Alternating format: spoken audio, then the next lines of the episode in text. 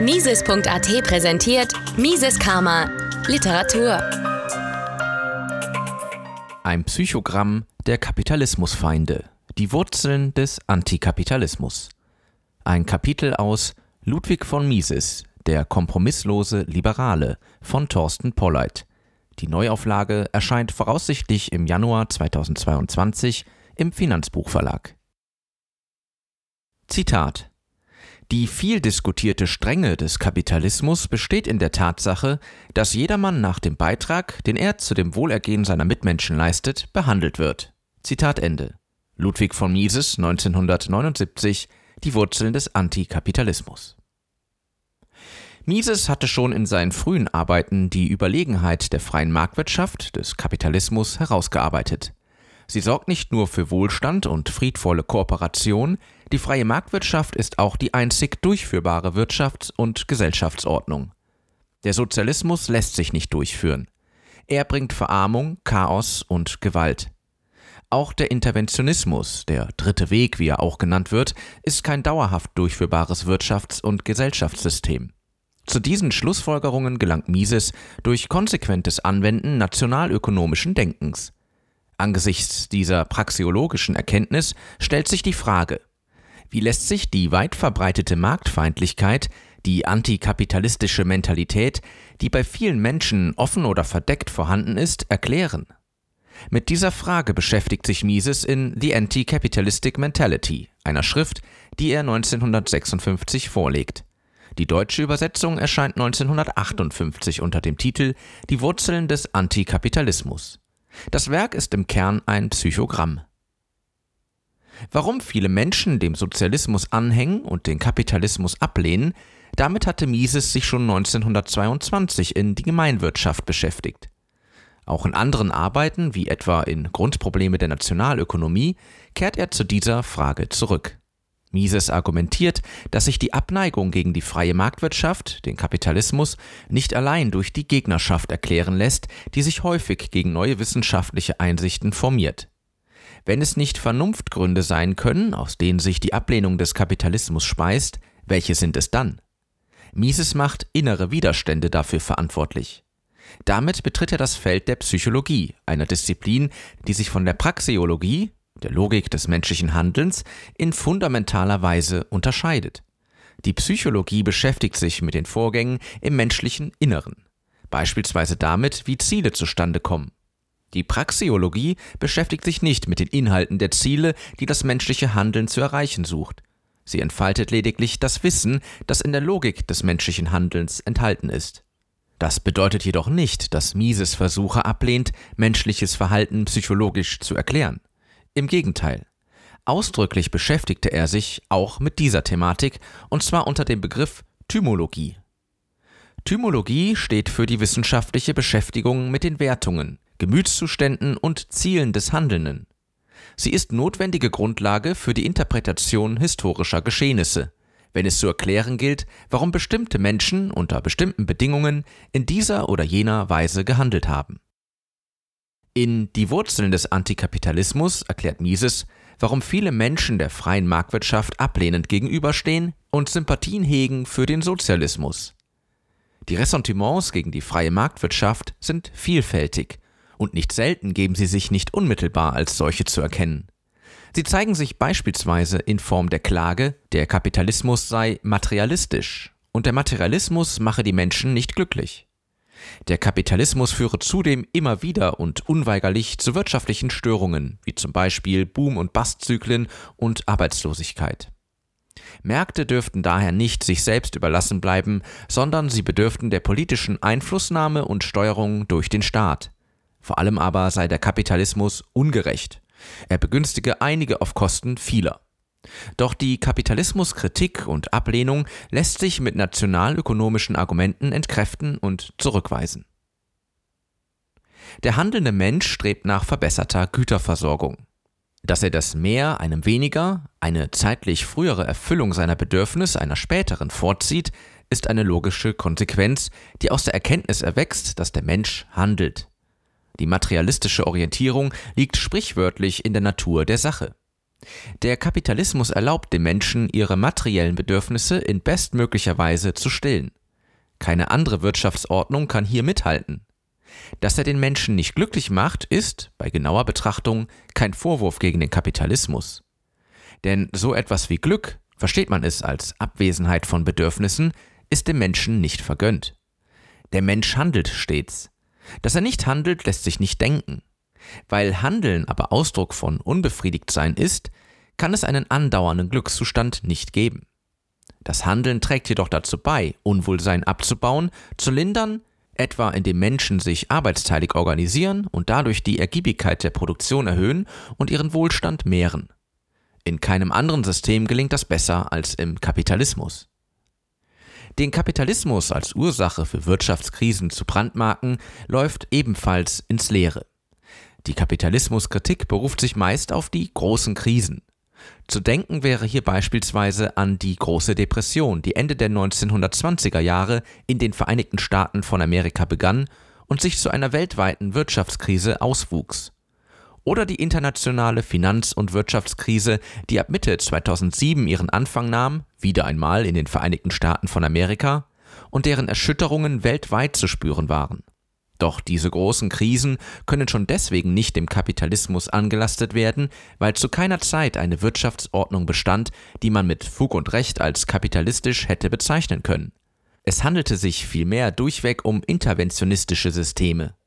Die Staaten griffen in das Marktsystem ein, durch Geh- und Verbote, Preiskontrollen, Regularien, vor allem aber durch ein Intervenieren im Kredit- und Geldsystem. Der Interventionismus, nicht der Kapitalismus, ist als Krisenursache zu identifizieren. Die Kritik, der Kapitalismus sei ungerecht, lässt sich ebenfalls entkräften, indem zunächst die Wurzeln des Antikapitalismus offengelegt werden. Mises hebt zwei, miteinander verbundene, Faktoren hervor, aus der sich der Antikapitalismus speist und die ihn antreiben. Unwissenheit und Ignoranz sowie niedere Motive wie Neid und Hass. Zitat in den Anfängen der sozialistischen Bewegung und der Bemühungen, die interventionistische Politik der vorkapitalistischen Zeiten wieder zu beleben, waren der Sozialismus wie auch der Interventionismus in den Augen der mit der Volkswirtschaftstheorie vertrauten Menschen vollkommen diskreditiert. Die Ideen der Revolutionäre und der Reformatoren sind jedoch von der überwältigenden Mehrheit der unwissenden Menschen, deren Haupttriebkraft die stärksten menschlichen Leidenschaften, Neid und Hass, waren, gebilligt worden. In einer freien, arbeitsteiligen Wirtschaft handelt jeder eigennutzorientiert. Das individuelle Handeln dient jedoch auch dem Erfüllen der Bedürfnisse der Mitmenschen. Der Bäcker, der Brot herstellt und verkauft, dient seinen eigenen Zwecken, seinem Gewinnmotiv, und gleichzeitig verbessert er die Versorgungslage der Nachfrager. Die Tatsache, dass andere ebenfalls Brot anbieten, gibt ihm zudem den Anreiz, seine Leistung so gut und so billig anzubieten wie möglich, zum Wohle des Nachfragers. Und genau darum dreht sich alles in einer freien Marktwirtschaft. Zitat auf dem Markt einer kapitalistischen Gesellschaft ist der gewöhnliche Mensch der souveräne Verbraucher, dessen Entschluss zu kaufen oder vom Kaufen abzusehen letztlich darüber entscheidet, was und in welcher Quantität und Qualität produziert werden soll. Zitat Ende. Der Produzent setzt seine Mittel so ein, wie es dem Nachfrager dient. Ist ein Produzent erfolgreich, erzielt er einen Gewinn. Unternehmen, die Verluste einfahren, haben die Unterstützung ihrer Kunden verloren. Sie werden angehalten, ihre Leistung zu verbessern. Wenn ihnen das nicht gelingt, werden sie über kurz oder lang aus dem Markt ausscheiden. Die freie Marktwirtschaft macht folglich für alle unmissverständlich deutlich, wer seinen Mitmenschen erfolgreich dient und wer nicht. Unternehmer, die mit ihren Produkten die Wünsche der Nachfrage am besten bedienen, werden Erfolg haben. Sie werden mit Gewinn belohnt. Derjenige, der weniger talentiert oder bemüht ist, seinen Mitmenschen zu dienen, wird einen entsprechend geringeren Gewinn erzielen. Zitat die viel diskutierte Strenge des Kapitalismus besteht in der Tatsache, dass jedermann nach dem Beitrag, den er zu dem Wohlergehen seiner Mitmenschen leistet, behandelt wird. Zitat Ende. In einer freien Marktwirtschaft sind es die Nachfrager, die das Urteil fällen, ob ein Unternehmer erfolgreich ist oder nicht. Diese Beurteilung der eigenen Leistung durch andere, die gewissermaßen für alle sichtbar ist, ruft bei vielen Menschen Unbehagen vor, stößt auf Ablehnung. Zitat Was viele Menschen, die in einem kapitalistischen System leben, unglücklich macht, ist die Tatsache, dass der Kapitalismus jedem die Möglichkeit gibt, die verlockendsten Positionen zu erreichen, die natürlich nur von wenigen erlangt werden können. Ganz gleich, was ein Mensch erreicht hat, ist es immer nur ein Bruchteil dessen, was sein Ehrgeiz ihn zu erreichen antreibt. Er hat ständig vor seinen Augen Menschen, die dort erfolgreich waren, wo er selbst versagt hat. Diese Mitbürger rufen in seinem Unterbewusstsein Minderwertigkeitskomplexe hervor, weil sie ihn überholt haben. So beneidet der Landstreicher den Mann mit einem regelmäßigen Posten, der Fabrikarbeiter den Vorarbeiter, der leitende Angestellte den Vizepräsidenten, der Vizepräsident den Präsidenten der Gesellschaft, der Mann mit 300.000 Dollars den Millionär und so weiter. Jedermanns Selbstgefühl und moralisches Gleichgewicht werden untergraben von dem Erfolg derjenigen, die ihre Fähigkeiten und Begabungen bewiesen haben. Jedermann ist sich seiner eigenen Niederlage und Unzulänglichkeit bewusst. Zitat Ende. Wer danach trachtet, der Beurteilung der eigenen Unzulänglichkeit durch den Markt auszuweichen, sie zu verdrängen, wird nach einem Sündenbock suchen. Beim Kapitalismus wird er fündig. Zitat diese Suche nach einem Sündenbock ist eine Einstellung von Leuten, die in einer sozialen Ordnung leben, die jedermann nach seinem Beitrag zu dem Wohlergehen seiner Mitmenschen behandelt und in welchen somit jeder der Urheber seines eigenen Vermögens ist.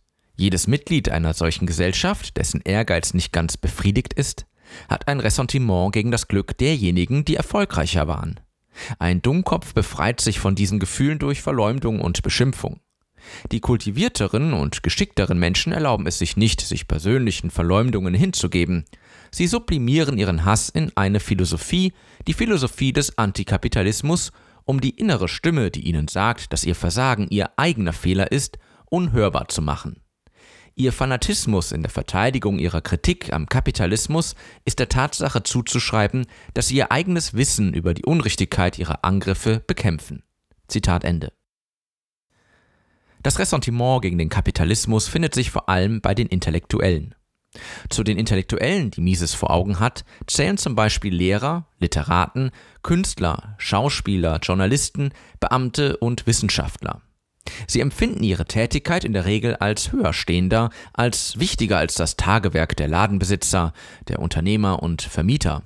Aus Sicht der Intellektuellen bedienen die Ladenbesitzer die schnöden Wünsche ihrer Kunden, der Unternehmer geht in kaltschnäuziger Weise seinem Gewinnstreben nach und die Hauseigentümer pressen aus ihren Mietern den größtmöglichen Mietzins heraus. Der Intellektuelle sieht, dass im Kapitalismus die Ladenbesitzer, Unternehmer und die Hauseigentümer ein höheres Einkommen verdienen als er selbst. Das sei jedoch, so der Intellektuelle, ungerecht. Denn ihm, dem Intellektuellen, stehe doch das höhere Einkommen zu. Zitat er klagt die wirtschaftliche Organisation an, das ruchlose System des Kapitalismus. Bestände dieses ungerechte System nicht, so würden seine Fähigkeiten und Talente, sein Eifer und seine Leistungen ihm den reichen Lohn gebracht haben, den sie verdienen. Zitat Ende. Bezug nehmend auf die Verhältnisse im Deutschen Reich identifiziert Mises kapitalismusfeindliche Einstellungen vor allem bei staatsnahen Intellektuellen. Zitat durch ihre Stellung in die Hierarchie von Kirche, Staatsverwaltung und Heeresdienst eingegliedert, blickten sie, wie alle durch Beteiligung aus Steuereingängen dem Erwerbsleben entrückten, mit Verachtung auf den Kaufmann, der dem Mammon dient. Diese Verachtung verwandelte sich in dumpfen Groll, als mit der Ausbreitung des Kapitalismus Unternehmer zu großem Reichtum und damit zu hohem Ansehen aufzusteigen begannen. Es wäre ein schwerer Irrtum anzunehmen, dass das Ressentiment gegen Unternehmer und Kapitalisten, gegen Reichtum und ganz besonders gegen den neuen Reichtum, gegen Gelderwerb und besonders gegen Handel und Spekulation, das heute unser ganzes öffentliches Leben, die Politik und das Schrifttum beherrscht, seinen Ursprung von Gefühlen der breiten Volksschichten herleitet. Es stammt gerade aus den Kreisen und Anschauungen der im öffentlichen Dienst mit festem Sold und in staatlich anerkannten Range stehenden Gebildeten. Zitat Ende. Antikapitalistische Ressentiments identifiziert Mises auch in den Reihen wirtschaftlich erfolgreicher Familien. Ihren Erben mangelt es nicht selten an den Fähigkeiten, die es ihren Eltern erlaubt haben, das Vermögen aufzubauen. Ausgestattet mit geerbtem Wohlstand und wenig oder gar keinem Geschäftssinn werden sie zu Müßiggängern und Verschwendern. Sie wenden sich intellektuellen und künstlerischen Kreisen zu, sympathisieren mit den in diesen Kreisen üblicherweise anzutreffenden marktfeindlichen Ideen und sorgen letztlich mit finanzieller Unterstützung für ihre Verbreitung. Mises identifiziert in diesem Zusammenhang eine besondere Gruppe, die er als Vettern bezeichnet. Damit meint er diejenigen Familienmitglieder, die das Familienunternehmen selbst nicht operativ leiten, sondern die lediglich einen Gewinnanteil aus der Unternehmertätigkeit erhalten ob nun aufgrund erbrechtlicher Folge oder einer selbst unterzeichneten Abmachung. Sie sehen sich als benachteiligt an, weil sie denken, dass Kapital quasi automatisch Gewinne erzeugt, in Übereinstimmung mit dem Marxismus, fühlen sie sich ungerecht behandelt, wenn diejenigen, die die Unternehmung leiten, mehr verdienen als sie. Die Vettern ergreift eine Abneigung gegen das Unternehmertum, gegen die kapitalistische Ordnung. Sie wenden sich sozialistischen Kreisen zu unterstützen finanziell marktfeindliche Bildungsanstalten, Stiftungen und Forschungsstätten. Zitat als Salonbolschewisten spielen sie eine bedeutende Rolle in der Armee der Proletarier, die gegen das elende kapitalistische System kämpft. Zitat Ende. Mises identifiziert auch unter den Künstlern eine antikapitalistische Mentalität. Literaten, Schauspieler, Musiker. Sie werden zum populären Verbreitungsträger sozialistischer Ideen. Der Grund, ihr Einkommen und Prestige hängt in besonderer Weise von den unsteten Vergnügungswünschen der breiten Masse ab. Zitat selbst die berühmtesten Schauspieler und Filmstars leben in ständiger Angst vor der Launenhaftigkeit des Publikums. Ein solcher Künstler wacht eines Morgens reich und berühmt auf, um vielleicht am nächsten Tag schon wieder vergessen zu sein. Er weiß sehr gut, dass er vollkommen von der Laune und den Grillen einer nach Belustigung verlangenden Menge abhängt. Er ist ständig von Angstvorstellungen verfolgt. Zitat Ende. Zitat Es ist offensichtlich, dass es kein Mittel gibt, um den Stars diese Angst zu nehmen. Dies ist der Grund, warum sie an einem Strohhalm Halt suchen.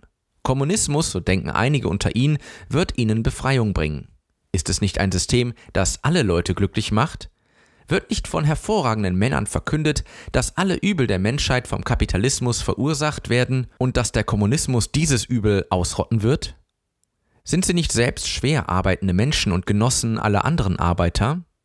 Wir dürfen wohl annehmen, dass keine der Hollywood- und Broadway-Kommunisten jemals die Werke irgendwelcher sozialistischer Autoren gelesen haben, es recht keine ernsthaften Analysen über die Marktwirtschaft.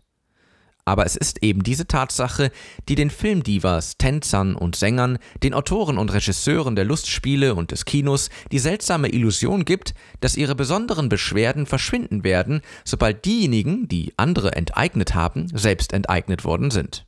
Zitat Ende. Mises betont bereits in den 1920er Jahren immer wieder, dass man nicht darauf hoffen könne, dass der Sozialismus, die Lehren der Unfreiheit durch die bösen Erfahrungen, die man mit ihm gemacht hat, überwunden werden könnten. Dazu brauche es vielmehr die Einsicht der Menschen in ökonomische Gesetzmäßigkeiten. Sie zu gewinnen, ist eine immerwährende Herausforderung. Nicht nur, weil es eine gezielte ideologische Agitation aus dem linken Lager gibt, sondern auch, weil der Kapitalismus dem Einzelnen seine Stellung im Gefüge der Leistungserbringer unmissverständlich vor Augen führt und dadurch bei vielen Ressentiments gegenüber dem Kapitalismus schürt. Die Wurzeln des Antikapitalismus ist daher ein überaus wichtiger Beitrag, weil Mises darin mit einfachen und klaren Worten erklärt, dass der Kapitalismus für alle vorteilhaft ist.